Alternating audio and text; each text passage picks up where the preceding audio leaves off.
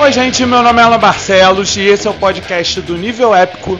Hoje a minha dica é o filme Adão Negro com Dwayne Johnson, The Rock, que finalmente saiu do papel com este filme da DC Comics. Porque o The Rock, ele tá falando desse filme pelo menos desde que ele fez Escorpião Rei nos anos 2000 e já tinha um contrato assinado com ele em 2007. E agora, depois de muitos anos, depois de muita luta, ele finalmente conseguiu interpretar o personagem que é um dos grandes vilões da DC nos quadrinhos. Normalmente atua como o vilão do Shazam, mas ele também já foi vilão de vários outros heróis, como Superman, Mulher Maravilha, a própria Liga da Justiça.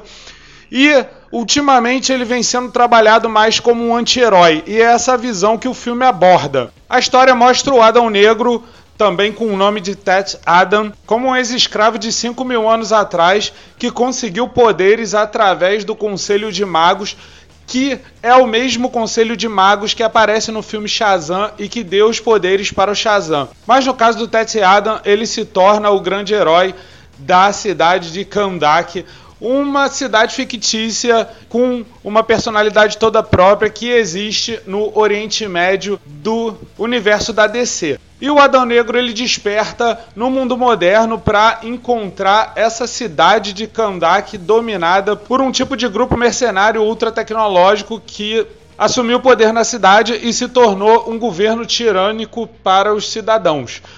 O Adão Negro, no fim das contas, acaba se tornando uma espécie de salvador para o povo oprimido de Kandak, só que isso acaba chamando a atenção da Sociedade da Justiça e outros heróis entram em cena na história.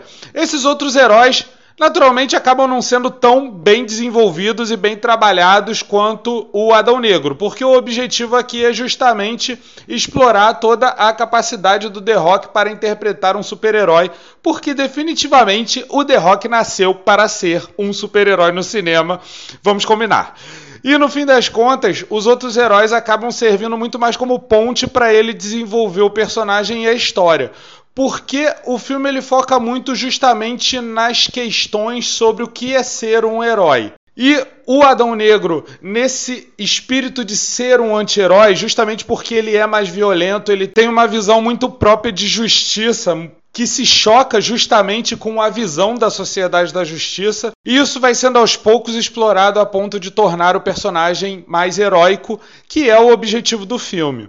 E no caso da Sociedade da Justiça, eu deixo o destaque basicamente para o Senhor Destino, interpretado pelo Percy Brosnan, que é o personagem melhor explorado da história e que é um herói muito maneiro e que eu fiquei muito feliz de ver no filme. O Gavião Negro basicamente serve para fazer contraponto ao Adão Negro e ajudar um pouco nessa jornada de partir do anti-heroísmo para o heroísmo.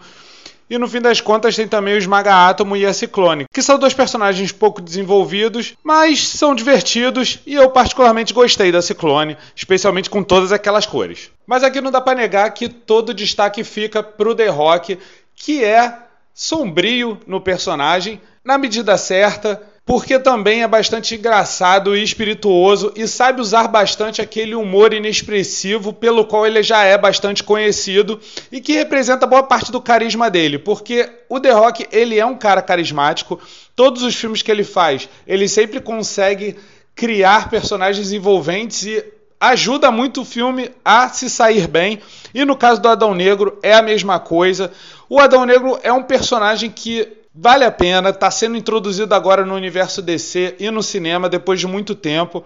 Ele que é um personagem que foi criado em 1945 para o universo do Shazam, para o universo do que na época era chamado de Capitão Marvel, quando ainda era Fawcett Comics. Depois, quando o personagem foi para DC, que ele virou Shazam. E o Adão Negro se tornou o grande vilão, tanto do Shazam quanto da família Marvel. Esses personagens que inclusive já apareceram no filme do Shazam e é um fato que nós podemos esperar em algum momento um confronto no cinema entre o Shazam e o Adão Negro, e possivelmente entre o Adão Negro e outros heróis da DC. Porque é um fato que esse é um filme de origem do personagem e ele provavelmente vai aparecer em outros filmes da DC. Ainda tem vários filmes para lançar, como o filme do Aquaman, o segundo filme do Shazam e outras novidades que vem por aí, como o filme do Flash. Grandes coisas virão para esses novos filmes da DC e o Adão Negro certamente está incluído. Por isso eu recomendo fortemente esse filme. Ele está bem divertido. Ele tem seus problemas, ele não consegue desenvolver algumas coisas tão bem, justamente por ter muitos personagens, mas ele consegue fazer um bom trabalho, especialmente trazendo finalmente o The Rock no manto deste personagem que ele lutou tanto para interpretar. Por isso eu deixo aqui como dica Adão Negro, o novo filme do The Rock e da DC Comics. E no mais, Shazam!